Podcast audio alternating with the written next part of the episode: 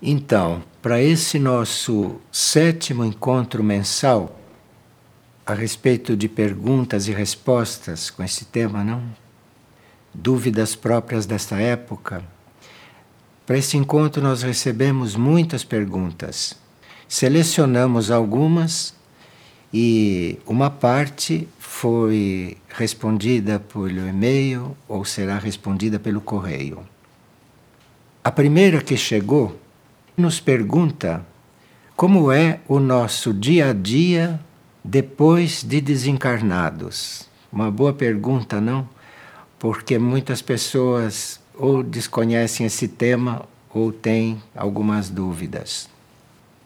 Bem, em geral, quando nós desencarnamos, é como se nós entrássemos em seguida em um sono profundo, porque o corpo etérico deve se destacar do físico. Então, enquanto há este movimento de desprendimento dos corpos sutis, a nossa consciência está como num sono profundo. E quando a consciência vai despertando nas outras dimensões, nos outros planos, nem sempre ela percebeu que desencarnou. Nas mortes violentas, por exemplo, nas mortes muito rápidas, a consciência leva algum tempo para perceber que desencarnou. E nesses casos, lá do outro lado, nas outras dimensões, ela é ajudada, ela é auxiliada, porque há almas desencarnadas que se ocupam de receber quem chega lá no plano astral.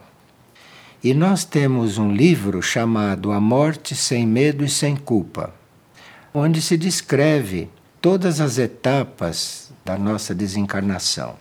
E lá a pessoa pode ter algumas notícias que aqui neste encontro não cabem, porque nós temos outros pontos aqui a, a ver, não? Então, quando a gente desperta do lado de lá, digamos, não? Quando a gente desperta, ainda leva certos hábitos, costumes, não? E começa a conhecer o outro plano, e tudo isto leva um tempo. Passa vivendo lá, se ambientando, se ambientando. E nós temos que ter fé que vamos encontrar ajuda, como temos naturalmente, temos ajuda. Mas no livro vocês encontrarão todos os detalhes, todas as fases né, desta desencarnação. E depois, uma segunda pergunta: se a televisão é negativa ou é positiva? Bem, a televisão, como observamos, é como uma faca de dois gumes, não? Ela tem muitas coisas negativas e tem muitas coisas positivas. Então nós temos que ter muito discernimento ao ligar a televisão, porque quando ela irradia vibrações positivas, enche o nosso ambiente de vibrações positivas. Mas quando apresenta violências e tantas coisas negativas, o nosso ambiente fica um pouco carregado. Então nós teríamos que ter discernimento, teríamos que saber escolher o que vemos e o que assistimos ali. E o mesmo colaborador pergunta se ter cultura é importante.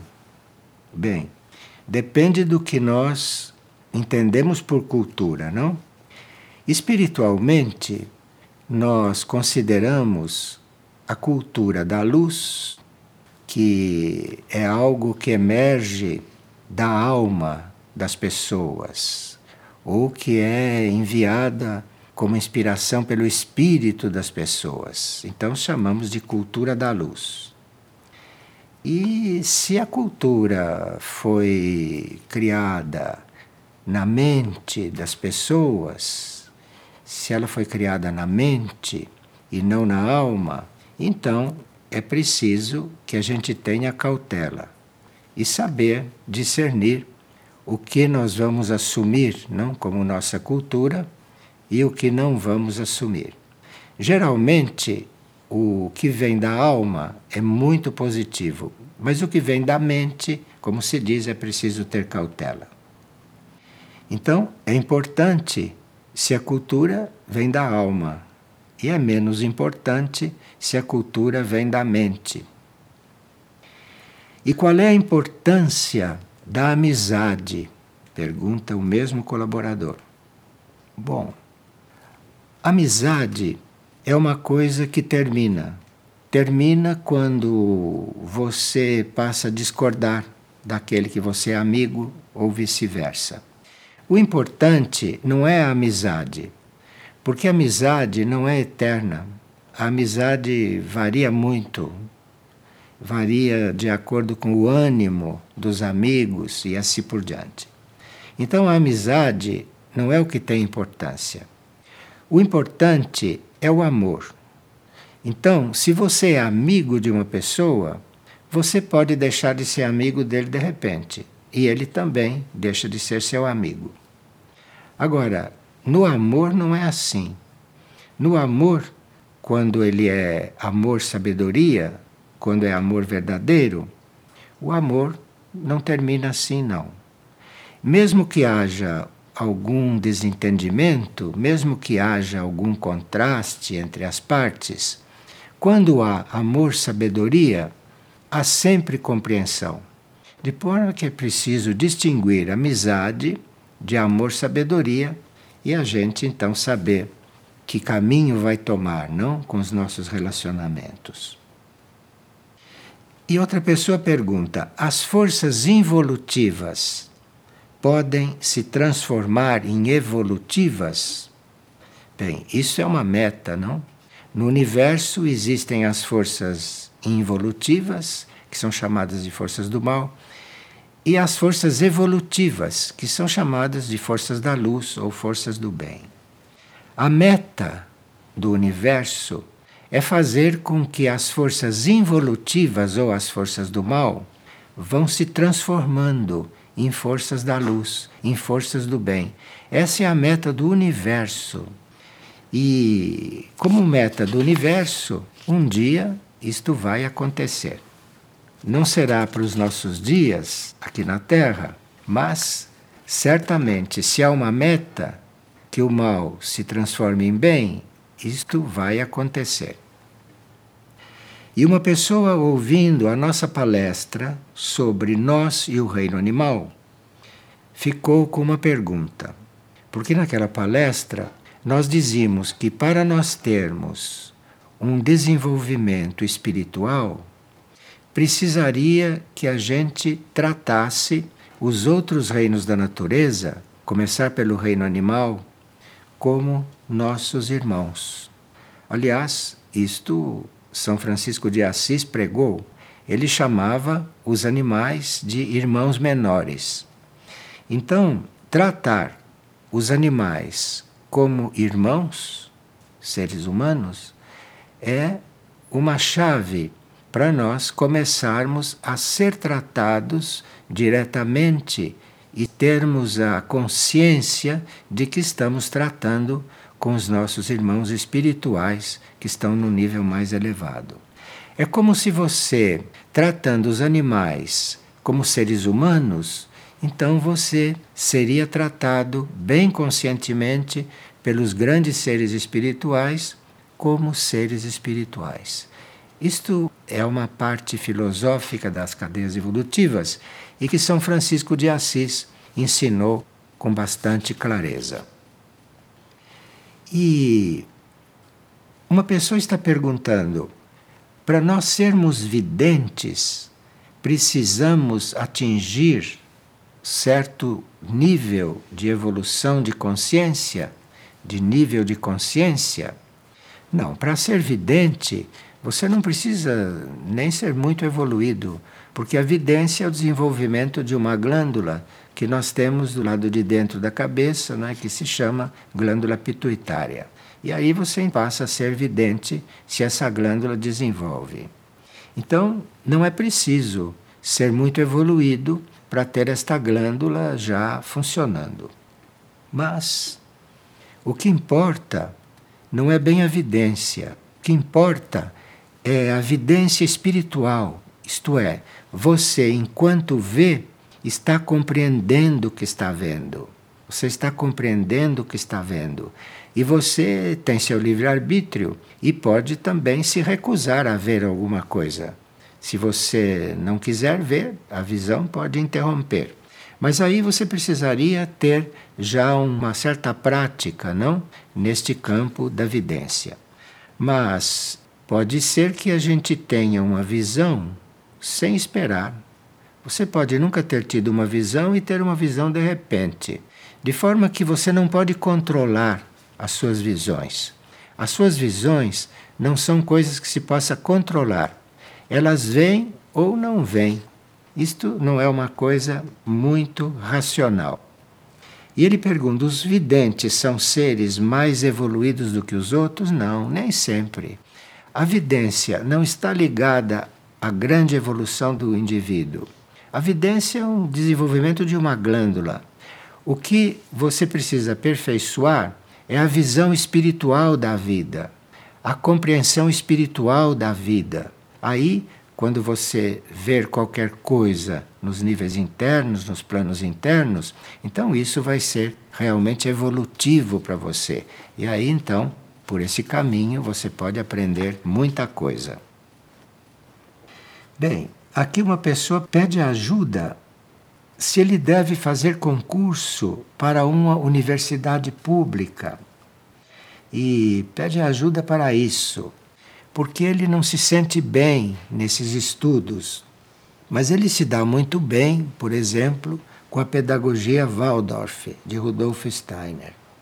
Então, enquanto a pedagogia Waldorf lhe parecer positiva, enquanto esta pedagogia estiver te ajudando, é claro que você vai procurar se desenvolver também através dela, não é?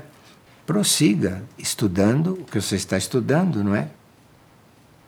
quando nós estamos neste caminho de nos desenvolver filosoficamente, um dos primeiros sinais de que estamos tendo um movimento dentro de nós é que a qualidade dos nossos sonhos muda.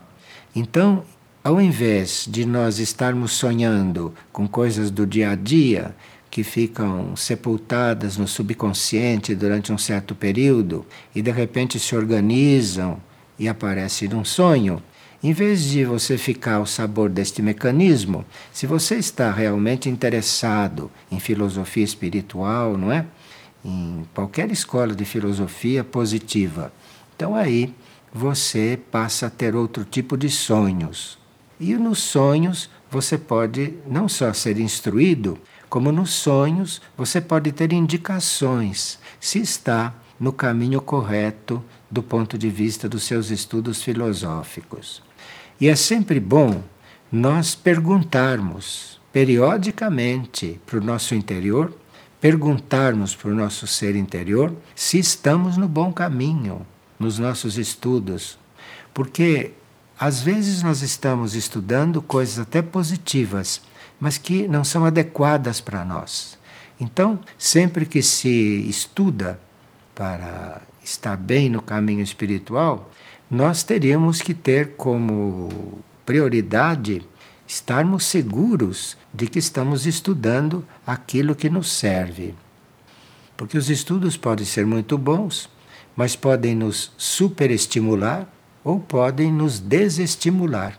Então nós teríamos que ter uma guiança interna para saber que tipo de estudos vamos fazer por que caminho vamos nos introduzir. Existe um livro que está publicado em português de Ângela Maria La Sala Batá. Os livros dela são exatamente instruções sobre isso que você está buscando. Ângela Maria La Sala Batá. Está traduzido para o português. E confie no plano evolutivo, confie na sua alma, confie no seu espírito, porque aí você vai encontrar o caminho certo. E Ângela Maria La Salabatá foi discípula do tibetano, inclusive, e ela tem uma série de livros que são muito seguros, muito seguros. E aqui uma pessoa está perguntando como ela faz para deixar certos hábitos, sendo que são coisas antigas nela e que ela não consegue se libertar. E isso não só incomoda muito, mas a faz sofrer muito. E há um tempo, já faz algum tempo até, que ela guarda celibato, que procura não ter pensamentos impuros, mas que ela às vezes cai em coisas que ela pensou que já tivesse se libertado delas, principalmente no campo sexual. Bem, se você está realmente decidida a mudar qualquer coisa neste campo, se você está realmente decidida, existe uma homeopatia que se chama Conium maculatum. Esta homeopatia está disponível e você tenha mais fé no seu eu interior do que na homeopatia, é claro. Mas você use a homeopatia, mas tendo fé no seu eu superior, no seu eu interno.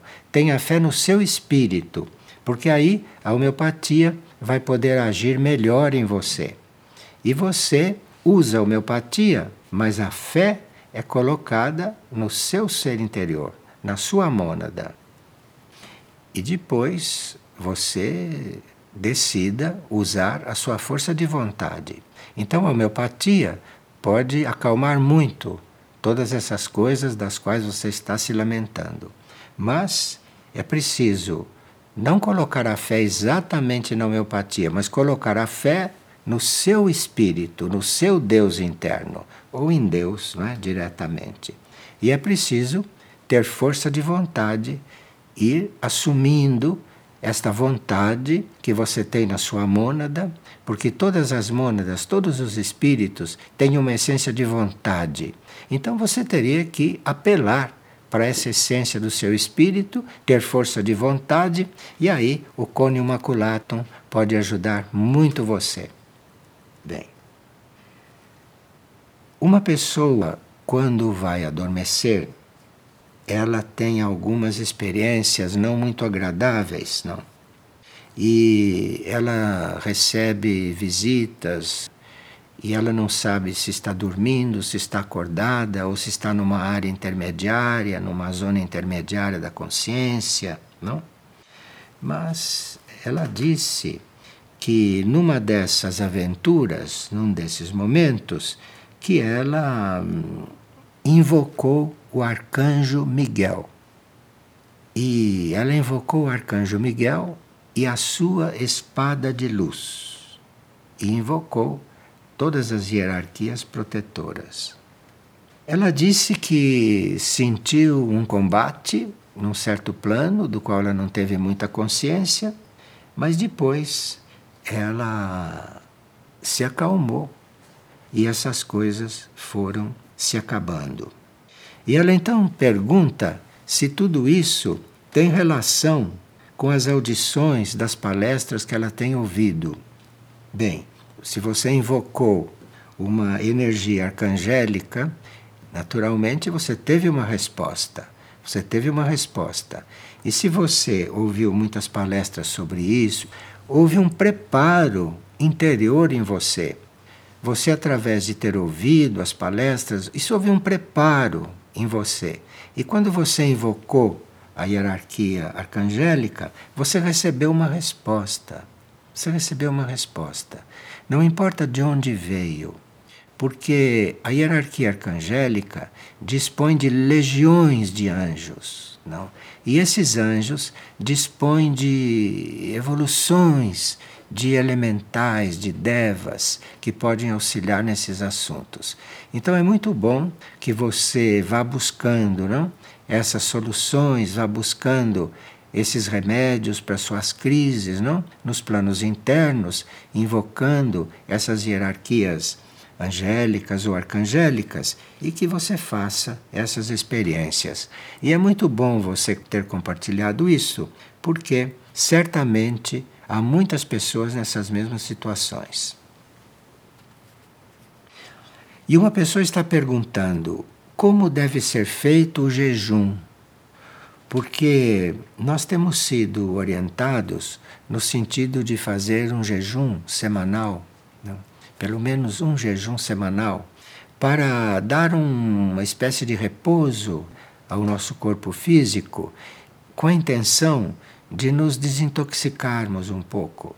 Porque vocês sabem que a alimentação hoje vem carregada de tóxicos. Então, um jejum é não só uma espécie de oferta que você faz para quebrar hábitos alimentares seus, mas o jejum também é uma forma de você se purificar e de você dar um repouso para o seu aparelho digestivo, para o seu sistema nervoso e tudo isto. Então, está dizendo como deve ser feito o jejum.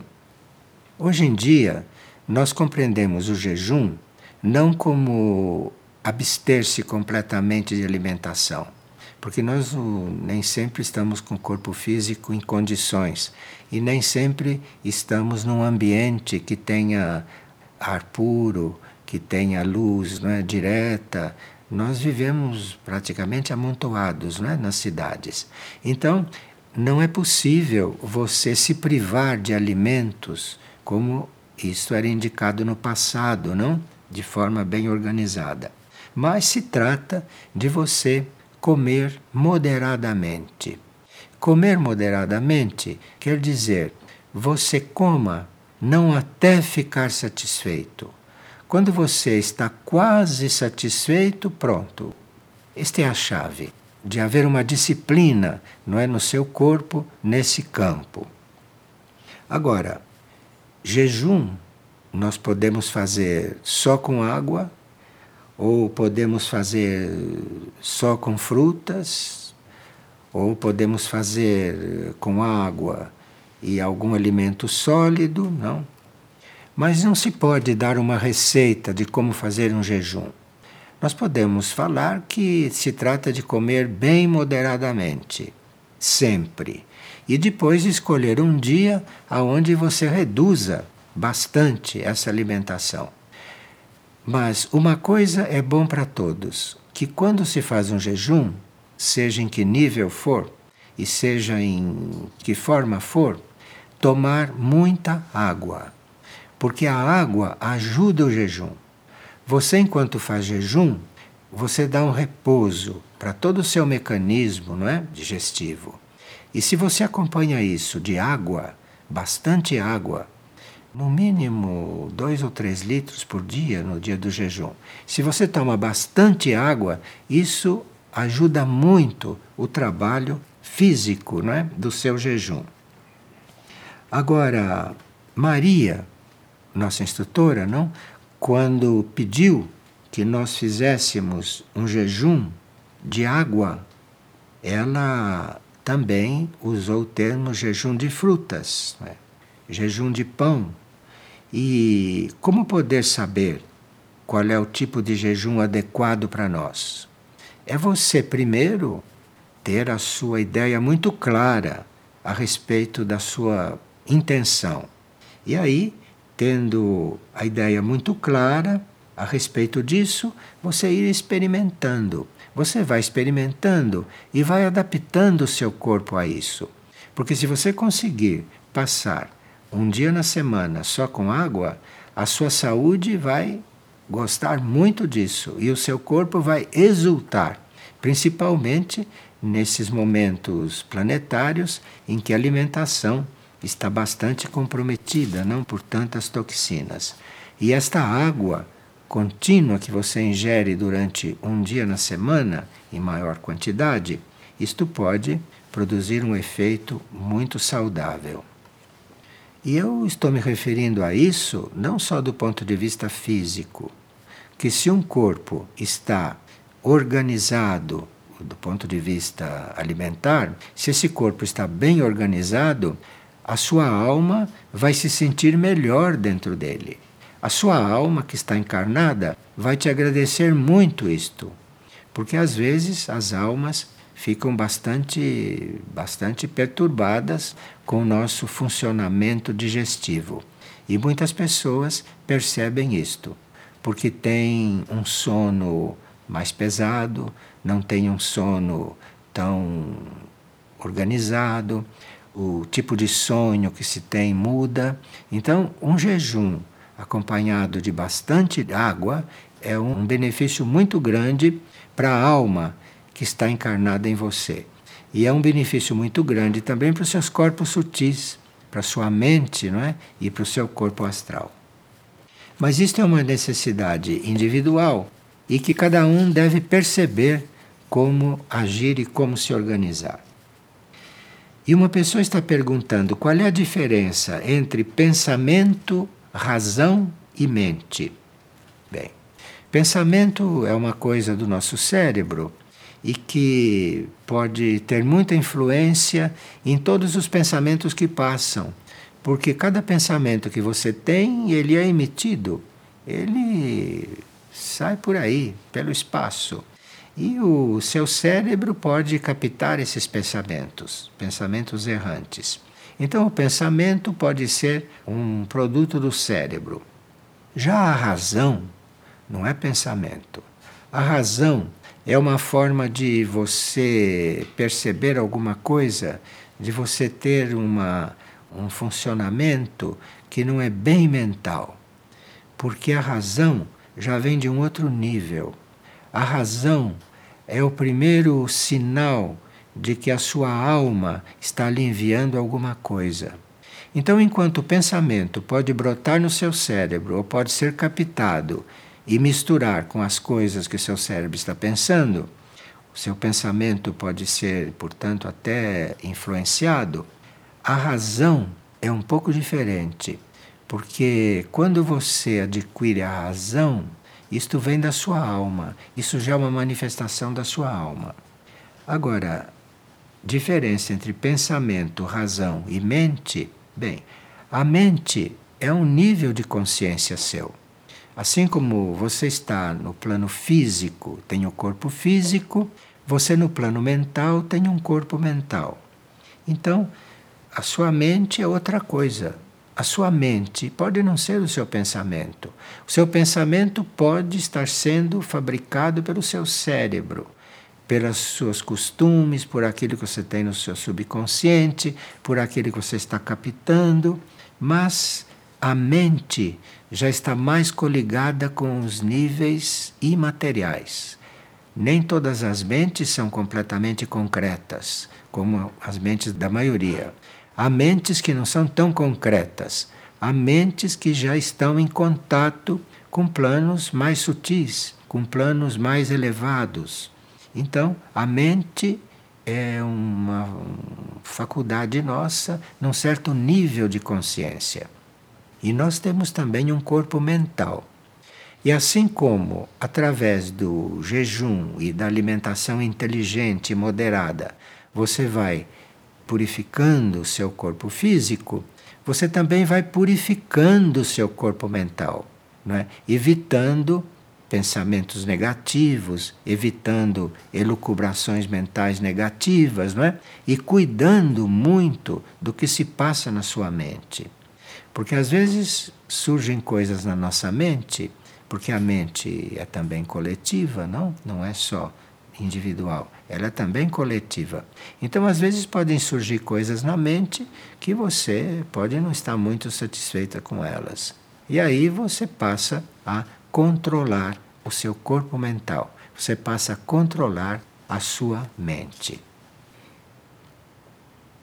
Bem, aqui há uma pessoa que está querendo saber se uma pessoa que foi adotada um bebê que foi adotado, é importante que ele saiba que ele foi adotado quando tiver uma idade adulta.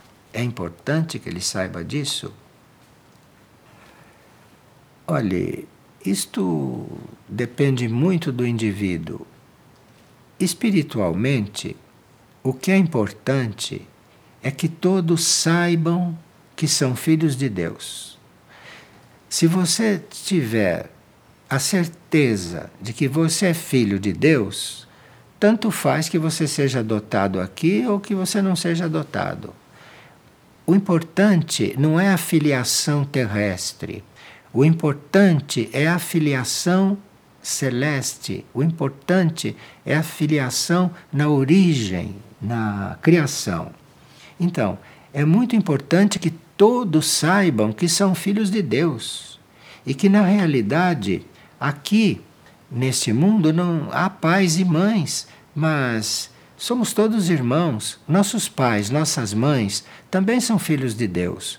Então, todo esse problema que a gente tem com os pais, com as mães, todos esses remorsos, toda essa. Se todos se sentissem irmãos, não haveria nada disso, porque somos todos irmãos todos filhos de Deus, filhos do único. Então eu não sei se tem muita importância a gente saber se foi adotado ou se foi criado pelo. O importante não é isso, tanto faz. O importante é que você se sinta filho de Deus e, portanto, irmão de todos. E aí esses problemas desaparecem. Precisa que a gente tenha uma visão um pouquinho fora do normal com essas coisas, um pouquinho fora do comum. Porque, como você pode observar, a visão comum da vida está levando as pessoas para uma certa confusão. Bom, e aqui uma pessoa coloca um assunto bem delicado. Ela diz: por que Maria, nas suas mensagens a Frei Elias, menciona o retorno de Cristo e o fim dos tempos? E Maria, nas mensagens de Medjugorje, nunca menciona isto. E a pessoa pergunta: mas isto não gera uma confusão e uma divisão entre correntes espirituais? Se você se preocupar com isto, se você se preocupar com o que diz cada corrente espiritual, cada manifestação de correntes espirituais, se você se preocupar com isto, você vai ficar no plano mental, você vai ficar no plano do intelecto. Você precisa conseguir unir as informações que recebe. Então, se Maria diz uma coisa aqui, e se Maria não diz isso em Medjugorje, diz uma outra coisa lá, você cuide de unir o que ela disse lá e o que ela disse aqui. Você une essas duas coisas e faz a sua síntese. Então amanhã começa o Cristo a falar, começam a vir transmissões dos outros planos, dos outros níveis. Você precisa perceber na sua alma ou perceber no seu coração se aquilo é válido, se aquilo é verdadeiro e se aquilo serve para você, se aquilo é bom para você. E se for bom para você, você faça a síntese de tudo isto. E não fique vendo as diferenças entre palavras, as diferenças entre termos, porque isto não é nada sábio. Isso não faz parte do amor-sabedoria. O amor-sabedoria procura unir, inclusive, coisas diferentes. Que aqui não é o caso, não são coisas opostas, não? É uma energia que se expressa para um determinado momento, para um determinado lugar, para uma determinada região do mundo. Então você precisa aprender a fazer a síntese disso e retirar dessa síntese o que lhe serve. Isto é, é receber as coisas com amor, sabedoria e não com críticas mentais ou com movimentos intelectuais. Uma pessoa estava orando durante o amanhecer e quando ela levantou a vista e olhou através das janelas, ela viu dois sóis que estavam surgindo e não um só. Então ela quer saber se isso foi uma ilusão. Não, é isso mesmo, o sol não é só um. Você, quando olha o sol, se você consegue olhar o sol com uma certa postura, apelando para que o sol te instrua, uma das primeiras coisas que você vai ver é que há dois sóis. Que você começa a ver o outro, você começa a ver o segundo. Então você não estava delirando. Você viu os dois sóis neste momento. Agora, ela diz que enquanto estava vendo isto, ela ouviu um mantra. E ela sentiu uma grande alegria no coração. Mas ela não está segura se este mantra era verdadeiro. Bom, depois de você ter visto o sol de uma forma diferente, e aí se você ouviu dentro de si um mantra, e se esse mantra te trouxe muita alegria, então use o mantra com alegria no seu coração, comece a usar, experimente o mantra. Mas não experimente o mantra como uma pesquisa, porque as coisas espirituais não precisam de pesquisas. As coisas espirituais surgem e você vê se é ou não é. Não precisa pesquisar nada espiritualmente. Você sabe se aquilo é ou não é. Então, se o mantra te trouxe imediatamente alegria, depois de uma visão inusitada do sol, então você use o mantra com gratidão no coração e vá seguindo até que você ache que terminou esta parte da sua aprendizagem. Mas se o mantra lhe trouxe alegria, e se o mantra é harmonioso, como se vê aqui, como você o transcreveu, então você use o mantra com muita gratidão, porque o que vale muito é a sua intenção. Quando você aceita uma coisa com seu coração, aquilo faz um trabalho no seu coração e você observe o que, o que acontece. Isto é uma forma de você ir descobrindo as coisas e das coisas irem se revelando a você. Tive um sonho, diz alguém, em que alguém que eu não consegui ver me entregou em mãos uma flauta indígena. E é uma flauta antiga dos índios norte-americanos. E no sonho ela recebeu esta flauta. Flauta é um símbolo de harmonia. Tocar flauta é um exercício que produz muito alinhamento e é um exercício de alinhamento com silêncio. Tudo isso está na flauta. Veja, a flauta não é um instrumento que toca por si. O que sai da flauta vem do seu sopro. O que sai da flauta é da sua própria manifestação, é do seu sopro que aquilo sai na flauta. E a flauta é o instrumento que tem mais contato com a sua alma. A flauta é o instrumento que a sua alma usa com mais facilidade e com a possibilidade do som da flauta ser autêntico o que pode não acontecer com outros instrumentos que são feitos de outros materiais e que não depende daquilo que vem de dentro de você, não depende do seu sopro. Mas quando você toca a flauta, a sua alma pode se expressar muito mais numa flauta do que em qualquer outro instrumento que dependa de coisas feitas com tripas de animais e tudo isto. Então, com a flauta, você tem um verdadeiro transmissor não quer dizer que o som da flauta seja a voz da sua alma, né? nós não estamos dizendo isso. Nós estamos dizendo que a flauta é um dos melhores transmissores para as vibrações que vêm do seu mundo interior. E, portanto, é por isso que é, ela funciona com seu sopro, com aquilo que vem de dentro de você. Então, você ter sonhado que recebeu uma flauta, isto é um símbolo de que você está sendo ajudada não é, a fazer a sua harmonia.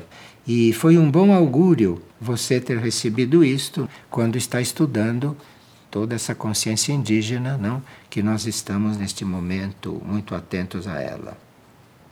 Agora, ela disse que recebeu a flauta e que ficou indecisa se ela tinha que dar esta flauta a alguém ou se tinha que ficar com ela e ela resolveu levar a flauta com ela. Então, quer dizer que existe um aspecto dela, existe um aspecto seu que quis guardar a flauta, então existe um aspecto seu que está maduro para se organizar, que está maduro para se harmonizar. Então, ajude esse aspecto seu a ir se manifestando. E você ter recebido uma flauta é um bom sinal. Não quer dizer que você vá agora tocar flauta, bem entendido. A flauta é um símbolo. E se você recebeu isto, você está com a possibilidade, não é, de se afinar com alguns corpos internos seus. E o que devemos fazer, pergunta uma pessoa, para equilibrar ou compensar a tentativa de suicídio? E ela deve ter tentado suicídio, não é? E, e não foi bem sucedida, por graça, não foi bem sucedida. Então, você pode seguir aquilo que Maria e que São José têm nos passado. Você ore e se oferte pedindo a cura dessa sua ideia você peça a cura. Eu sei que deve ser complicado uma pessoa que tem ideia de suicídio tirar isto da mente. Eu sei que deve ser complicado. Então você apele para essas hierarquias que não cuidam da morte, porque nem Maria e nem São José cuidam da morte, eles cuidam da vida. Então você apele para essas hierarquias pedindo a cura dessa ideia sua. Você peça a cura não pense mais nisso, você peça a cura para essas duas hierarquias que estão se dispondo a curar coisas muito internas e a curar coisas que para nossa mente são muito complicadas. Peça ajuda para o alto, peça ajuda para o alto e peça a cura, peça a cura desta ideia. Ela diz que tem ouvido as nossas partilhas e pergunta: quando se diz conhece-te a ti mesmo, que ela não faz ideia do que é isso. Sim, a maioria não faz mesmo ideia do que é isto. Olha, é preciso perguntar continuamente: que sou eu? para o seu próprio interior. É só com esta indagação contínua o que eu sou? Que sou eu? Seja honesta, se nós todos fôssemos honestos, viveríamos perguntando isso: o que sou eu? Porque não sabemos realmente o que somos, não é? Há muito pouca gente que sabe o que é, mas muito pouca gente mesmo. Então você pergunte continuamente para o seu próprio interior, pergunte para a sua alma, pergunte para o seu espírito Pergunte para essas entidades às quais você tem devoção, não é? Pergunte: que sou eu? E peça ajuda. Peça ajuda do anjo guardião, porque todos nós temos um anjo guardião que não se manifesta mais para nós porque nós não acreditamos nele, porque nós nem sequer sabemos que ele existe, ou se sabemos, não cuidamos desse nosso relacionamento. Mas se você começar a perguntar: que sou eu? Que sou eu? Para dentro de você, o seu anjo guardião pode ajudar em alguma coisa, pode te inspirar em alguma coisa. Porque o nosso anjo guardião nos acompanha desde o início, desde a primeira encarnação, é o mesmo anjo guardião. Então, esse anjo guardião sabe muito bem o que é você. Então, pergunte a ele se você não tem confiança em perguntar para o seu próprio espírito e receber do seu próprio espírito a resposta do que você é. Então pergunte ao seu anjo guardião. Cuidado para não ficar perguntando essas coisas para gente como você, porque nós quase todos não sabemos o que somos. Então não fique perguntando para ninguém, porque pode ser que ele também não saiba e diga alguma coisa para te ajudar. Então pergunte ao seu anjo guardião pergunte ao seu próprio interior: que sou eu? Que sou eu? Vocês sabem que o sábio indiano Maharishi só dizia isso para as pessoas. As pessoas iam do mundo todo encontrá-lo para ouvir o que ele tinha para dizer. E ele disse: Pergunte que sou eu? Que sou eu? Pergunte a você: Que sou eu? Se você tiver a resposta, está resolvido todo o problema da sua vida. Precisa ter fé que a resposta virá de alguma maneira. Existem basicamente dois grupos que falam de transição. aqui também tem outra pessoa que está em dualidade. O primeiro grupo diz que haverá cataclismos e resgates de naves e que a transição está próxima. E o segundo diz que não haverá cataclismos e que a transição se dará de forma lenta e progressiva ao longo dos tempos. E a pessoa pergunta: por que, que existe esta contradição entre os grupos? Veja, um grupo pode ter interpretado uma coisa e o outro grupo pode ter interpretado a mesma coisa de outra forma. Não é porque um grupo espiritual prega uma coisa e outro grupo espiritual prega outra, um deles pode ter compreendido não muito bem a coisa. Então você precisa saber que essas diferenças, como tudo que vem da mente dos homens, essas diferenças ocorrem, isso faz parte da mente dos seres humanos. Porque assim como não há duas almas iguais, não há também duas mentes iguais. Isto são interpretações. O que nós sabemos é que aquilo que poderá acontecer, como transição da Terra, o que poderá acontecer, ou melhor, o que vai acontecer, vai depender também da nossa atitude, vai depender também da atitude da humanidade. Então, conforme for o rumo que a humanidade for tomando, vai ser a transição da Terra também. A transição da Terra vai ser segundo a necessidade que a humanidade tiver de fazer certas experiências purificadoras. Claro que a transição da Terra é um assunto do planeta, é? é um assunto do planeta. Mas, como nós estamos neste planeta, como nós estamos aqui, o assunto do planeta diz respeito a nós também, individualmente.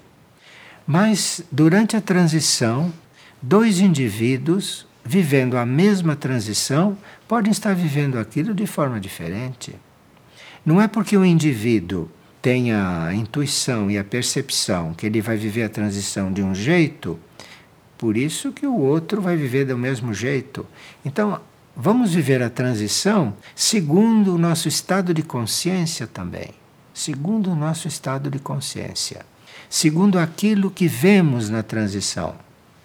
Se alguém vê na transição um castigo, se alguém vê na transição só uma forma de purificação, este vai viver a transição de um modo. Se alguém vê a transição como uma grande oportunidade de transformação em tudo, no planeta, na vida dele, na humanidade. Se ele vê a transição de uma forma positiva, ele vai viver de forma completamente diferente. Aqui, talvez caiba, talvez caiba a gente dizer uma coisa. Na transição, você pode estar desencarnando e alguém pode estar desencarnando e tendo consciência que está desencarnando naquelas condições. Um outro pode perder os sentidos durante a transição e quando ele recobra os sentidos, ele já está fora do corpo e não passou por transição nenhuma física. De forma, isso lhe diz tudo. Então você se prepare para assumir a proposta da transição planetária. E a proposta da transição planetária é transformar o planeta, transformar a humanidade. Se você está afinado com essa proposta, você vai ver o que vai se passar com você durante a transição quando chegar na hora. Mas você precisa ter fé de que você vai querer se transformar. Se você quiser realmente se transformar, se transformar do ponto de vista da transição da Terra, significa querer ser outra coisa. Então, se você quer realmente se transformar, você tem a fé que, se você viver aquela transição, você vai conseguir isto. Pode conseguir isto conscientemente, como pode conseguir inconscientemente. Você pode ali perder a consciência, não passar por coisa alguma e recobrar a sua consciência nos planos internos. Isto é uma coisa que pode existir. Uma pessoa diz que não gostaria de continuar a pensar no mal que ainda ela faz. Porque se ela começa a fazer um exame de consciência, ela se acha muito má. Isso é problema de muita gente, sabe? Problema de muita gente boa. Começa a fazer exame de consciência, se acha muito má. E começa a ficar um pouco insatisfeita com isto. Olhe, Paulo de Tarso, São Paulo, que escreveu as epístolas que estão no Novo Testamento, Paulo de Tarso, que era um iniciado, disse o seguinte: Eu não faço o bem que quero e faço o mal que eu não quero. Então você não está sozinha de achar que você faz mal, apesar de não querer. Porque ele também não fazia o bem que queria e fazia o mal que ele não queria. Isso era de um iniciado. Então, você não se assuste com isso que você está encontrando quando faz exame de consciência. E procure fazer a coisa da melhor forma que você puder. Procure fazer da melhor forma que você puder. E não se preocupe que não está fazendo todo o bem que você quer. Porque isto é assim mesmo na condição humana. A condição humana não é uma condição divina. A condição humana ainda não é uma condição espiritual como muitos seres humanos conseguiram. A condição humana é essa: é de quando a pessoa tem boa intenção, segundo São Paulo, segundo a experiência de São Paulo, ele não faz o bem que quer, mas faz o mal que não quer. Esta é a condição humana de gente lúcida. Esses são os lúcidos. Aqui uma pessoa está fazendo uma pergunta que talvez necessite que a gente volte a este assunto numa outra oportunidade. Pessoa ouviu uma palestra de Madre Shimani, na qual ela disse que 70% da humanidade está com sua alma e sua mônada afastadas. Foram as palavras que ela ouviu na palestra de Madre Shimani. E ela está perguntando o que acontece com a pessoa quando isto ocorre? O que acontece com alguém quando a alma e a mônada estão afastadas? Que acontece?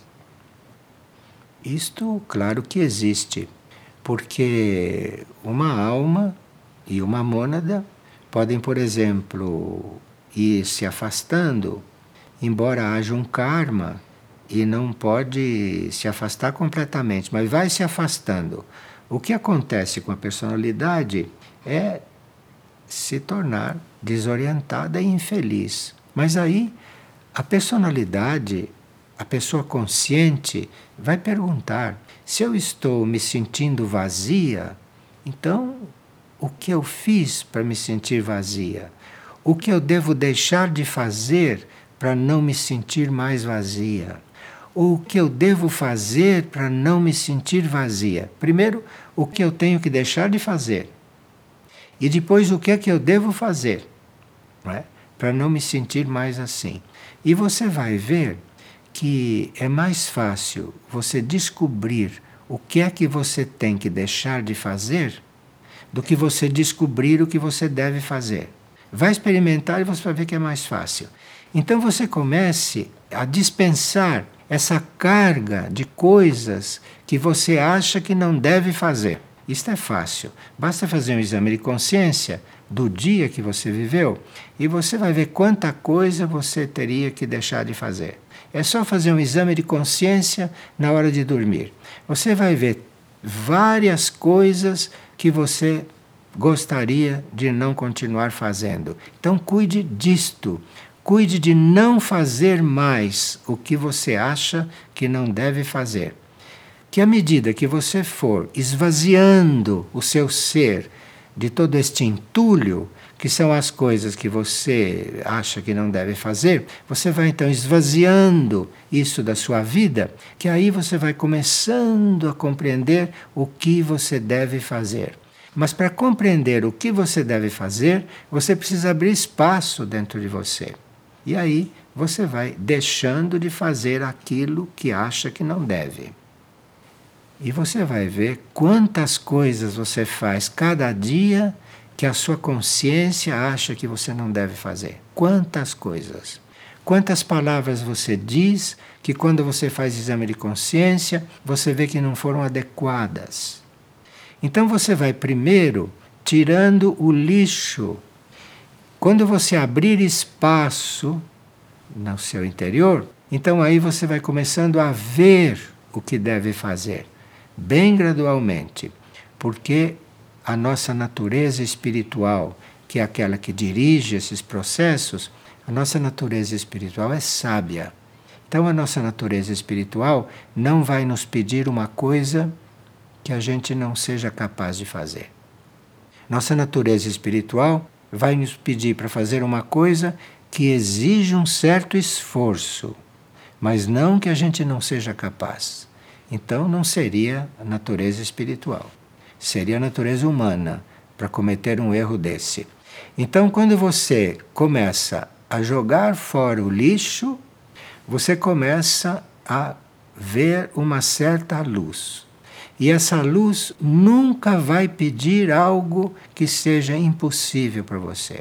Vai pedir algo que custe um pouco de esforço, que custe um pouco de sacrifício, mas pelo que acontece em seguida, quando você começa a saber qual é o bem que você deve fazer, aí você passa realmente por uma grande cura. Bem, este tipo de reunião nós prosseguiremos, marcaremos a data e anunciaremos. Temos que cuidar daqueles assuntos que forem mais necessários, não?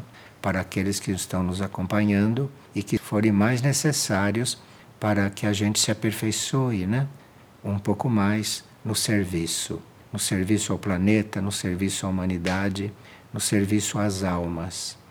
Porque, segundo o que estamos informados e segundo o que também percebemos, as almas estão precisando de muita ajuda. As almas estão precisando de muita ajuda.